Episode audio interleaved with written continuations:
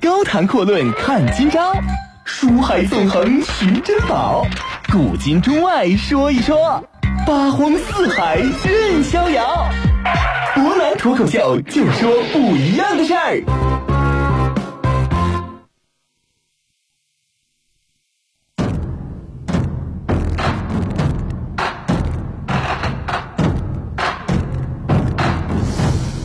众朋友，大家晚上好，欢迎您收听今天的博南脱口秀。昨天呢，博南跟大家说了说啊，这武则天的爹啊，武士约这哥们儿呢是一个相当有水平，那你不能讲他是不是有很多才华，但至少人家是一个相当会做官的人啊。最大的技能之一就是人家很会拍啊，有条件我拍，没条件创造条件我也拍。昨天博南也说了，人性这个东西呢，在某种程度上它是比较脆弱的啊。怎么讲？什么意思啊？我们说呢，就是一般来讲啊，没有谁不爱听拍马屁的话。但为什么有的时候你拍来拍去拍不好？很简单，两个原因。第一个，要么他讨厌你这个人，要么第二个呢，你是没拍好啊，拍到马蹄子上了，那自然是要出事儿的。总而言之，啊，这个武士约呢，确实做事呢相当得李渊的心里边，尤其是两个儿子一个老婆都没了之后，啊，这个自己呢瞒着所有人，不让任何人都知道，但是想办法呢通过小道消息传递给李渊。李渊知道这几件事之后呢，对他的这个恪尽职守啊大加赞赏，转过头来当起红娘，把当年隋朝宰相杨达的女儿杨氏就直接嫁给他了。昨天我也说了，这个杨氏已经四十四岁了，以前呢是个不婚主义者，眼看呢就马上要过人生的年华时光了，结果呢没想到迎来人生又一春啊！嫁给老五之后呢，连续生了三个女儿，长女武顺，次女武则天，三女儿历史上没记载叫啥。总而言之啊，这日子过得还算是比较不错。自打李世民登基之后啊，这武士约呢，按照自己之前服侍前朝皇帝他爹的这个惯例啊，啊，开始拍李世民的马屁，开始怂恿李世民到泰山去封禅呢。其实李世民心里边琢磨过这个事儿啊，古往今来呢，这个皇帝到泰山封禅，这绝对是一件大事儿。但是呢，我们说当年这李世民身边有一个大人物，谁呢？魏征，我不允许你去。只要李世民一提这个事儿啊，魏征呢就硬生生把这个事儿给你摁下来。随后呢，老五就被派到了地方工作啊，先后担任了利州都督、荆州都督。公元六百三十五年，武士约因病就死在了荆州都督的任上，而他的二女儿啊，家里老二这个武则天呢，当年只有十二岁，很小。之前呢，伯南就说了，武士约呢是一个比较心狠手辣的人啊，儿子没了，老婆没了都不管。但是你得承认，自打他这个再婚以后啊，他对武则天母女这几个人呢，那还是相当不错的啊。当然也有人提出来，这是皇帝的赐婚，你敢怎么着？所以说呢，总结起来，从结果来看，就是武则天作为女孩啊，小的时候呢就学会了这个琴棋书画，水平呢也相当的高。可以说啊，他爹的去世对这个年纪尚小的武则天来讲呢，是一个很大的打击。直到后来呢，我们说武则天真正掌权之后啊，那三番五次的追封了他爹啊，到最后呢，还给他送了一顶大帽子，大周无上孝明皇帝啊，这个怎么听啊？总而言之，让人觉得不是特别舒服。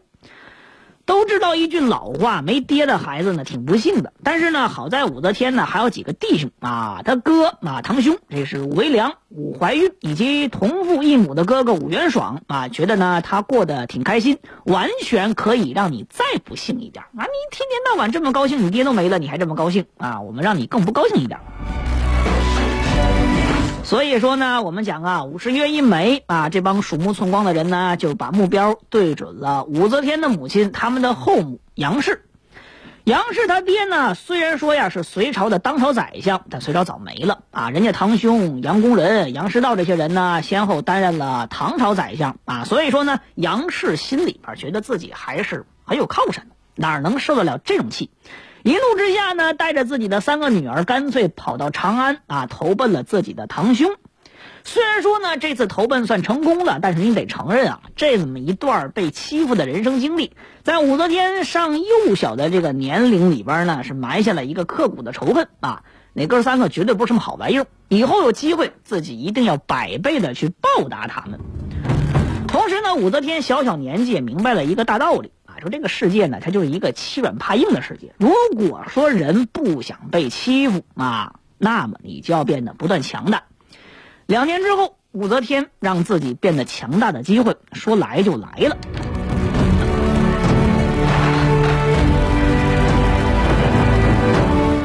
我们说呢，这武则天呢，当时有这么一个表姐，也姓杨，杨氏啊，谁呢？是原来李元吉的媳妇儿。李元吉被他哥李世民给送上天之后呢，这个李世民呢就好人做到底啊，顺便呢把这个弟妹也给带过来了啊。什么叫带过来？大家自己想吧。总而言之，就李世民这个口味儿，一般人是不好评论的。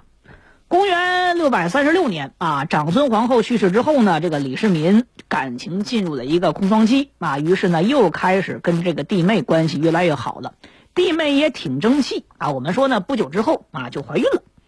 当然讲呢，这个怀孕之后吧，这个女人呢被临幸的机会就少了一些啊。我们说，眼看着这个自己的哥哥啊开始往嫂子们的身边去走。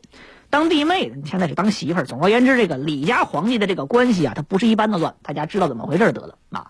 这个当弟妹的头特别大，于是呢，他就想到了自己的表妹，只有十四岁的小武则天。打虎得亲兄弟，上阵父子兵，进攻呢得啥呀？得是姐妹兵啊。年轻漂亮还是我妹，我就问你要还是不要？这李世民一想啊，这人生当中有这种刺激，那顿时是两眼放光啊！当年十一月份就下旨让武则天直接进了宫了。还是那句老话讲啊，宫门一入深似海，进去你就出不来呀。武则天他妈当年呢是宰相的女儿，深知这个道理，所以说呢，武则天入宫之前，这个杨氏就一直哭哭啼啼，伤心不已。但是啊，小女孩哪知道啥呀？只有十四岁的武则天感到莫名的开心啊！两年了。她已经受够这种寄人篱下的卑微，之前呢还被仨兄弟给欺负过，心里边特别不敢不好受啊。他觉得自己一旦进了宫，就不用再像一条狗一样被人给踹来踹去了。他打算呢靠自己的努力来给自己撑起一片天。用现在的一些电视剧里边的话来说呢，他就相信凭借自己的容貌和才华，一定能够打败宫中一众老女人，征服李世民。所以说呢，他对还在哭泣的母亲就说了：“说侍奉天子，岂知非福是也？”啊，说完之后啊，我们说他就义无反顾的转过身，走向了那个无数女人都向往，但也无数女人都畏惧而且害怕的宫门。宫门一入深似海，出得来出不来，不好说了呀。刚入宫的武则天，得说运气确实不错啊，很幸运被封为五品的才人，赐号呢叫武媚。虽然说那个才人吧品级他不高，上面至少还有三十二个以上的女人可以管着自己，但你要知道，这个职位它挺重要啊。干嘛呢？他需要记录这些妃嫔们的日常生活，同时呢还得伺候皇帝的衣食起居啊。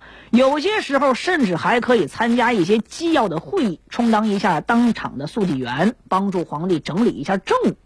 等同于呢，皇帝身边白加黑的秘书啊，白天就是干正经活，晚上干啥大家都知道。总而言之，得说武则天呢，在这个职位干的是挺不错的。举一个例子啊，说有一次李世民呢看马，很喜欢马嘛，有一个马的外号呢叫狮子聪啊，这个马是个烈马，脾气特别烈，一般人驯不服。武则天呢就指着马对李世民表示，马自己呢能驯服他。这个李世民很吃惊啊！我堂堂皇帝啊，无双的上将，我都治不服，你咋能制服他呢？他就对李世民说啊，说自己呢先用铁鞭子抽他，他不服呢，再用铁棍子锤他，他还不服，我就拿刀把他脑袋给嘎了。十四五岁的小女孩啊，说出这种血淋淋的话，这李世民呢不但没发怒，反而呢还把他好好夸奖一番。你可见李世民对他还是确实挺欣赏。不久之后呢，这他表姐刚才说那个杨氏啊，又生下了一个男孩叫李明啊。于是呢，在他表姐和他的双重进攻之下啊，李世民大喜过望，脑子一热就准备把这个弟妹这个杨氏直接立为皇后了。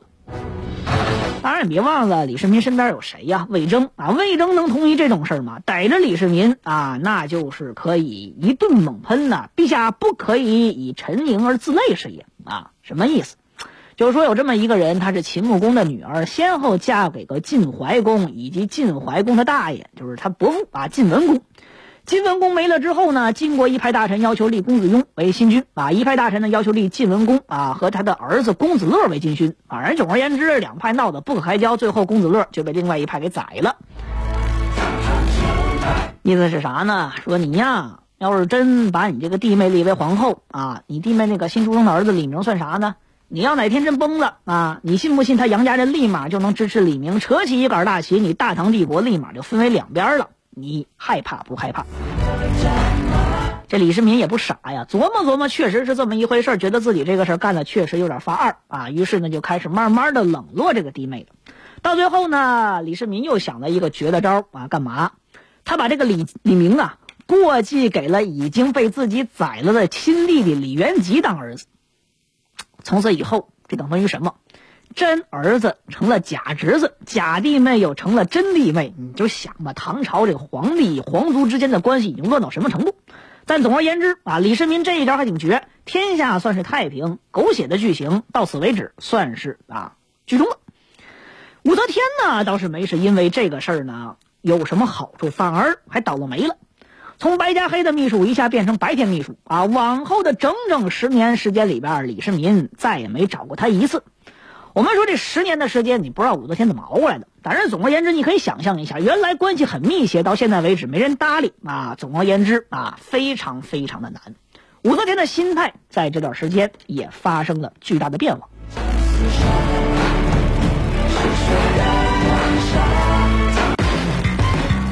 高谈阔论看今朝，书海纵横寻珍宝，古今中外说一说。八荒四海任逍遥，湖南脱口秀就说不一样的事儿。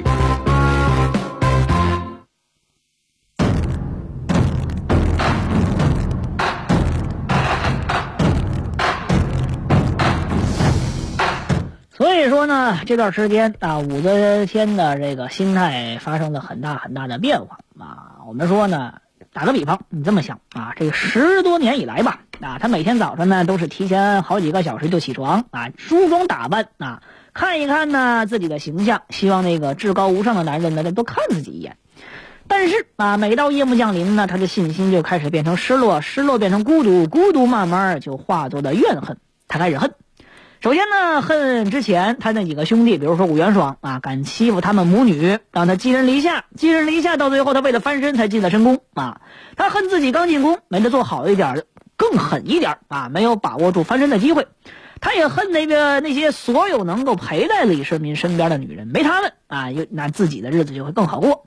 到最后呢，他就开始恨恨李世民的儿女们，恨李世民的晚年呢，心思都放在他们身上。他琢磨，如果说李世民绝后了，没有儿女，那李世民肯定对自己会更好一些。当然，这都是伯南自己猜的。总而言之，就是武士这个武则天的心态确实发生了很大的变化。时间一长呢，他就开始认为啊，世上的一切都对自己不好，他要把这一切都掀翻。他相信他一定能够做到。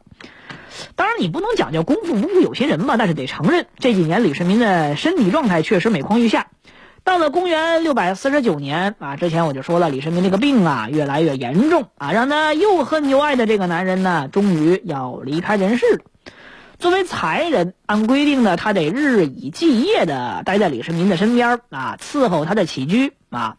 当然，还有一件事啊，同样是按照所谓的规定，李世民没了，没有子女的嫔妃全部都要进入长安的感业寺当尼姑。这个时候，武则天呢只有二十五岁呀，很害怕呀。她没想到自己等了十来年之后会等来这么一个结果，她也不相信啊，不相信命运对她这么的不公平。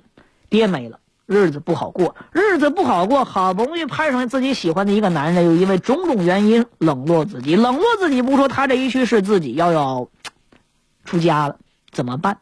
怎么办呢？他琢磨来琢磨去，突然想起自己爹当年的成功之路。那一年呢，他爹为了攀上李渊这高枝可以赌上身家性命；同样是那一年，他爹为了李渊，可以不顾亲情、不顾家人，出卖人性啊！他琢磨琢磨，毕竟他是他爹的女儿嘛，他可以再做一次他爹，他还有更多的机会让整个局势发生扭转。武则天的心态可以说从此时此刻开始就发生了叫异变啊，开始变得不同于常人。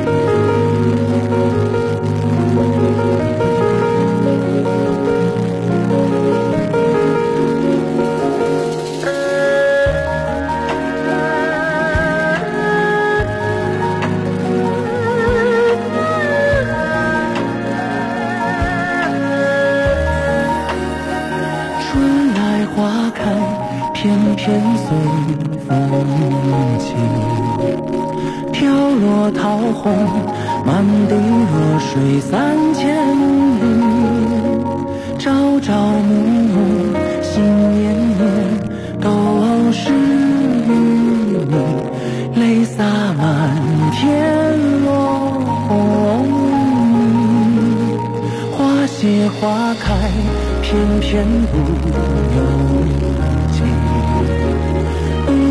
风起，雨落芳心归无期。人来人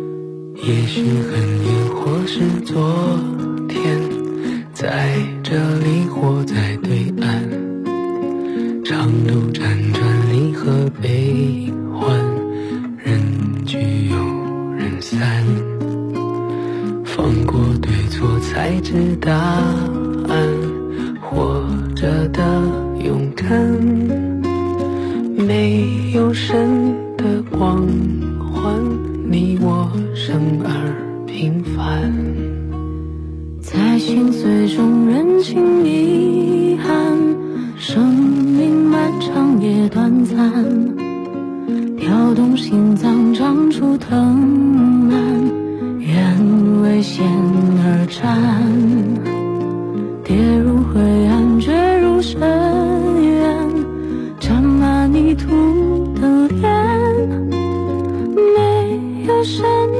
缓缓握紧手中的平凡，此心此生无憾。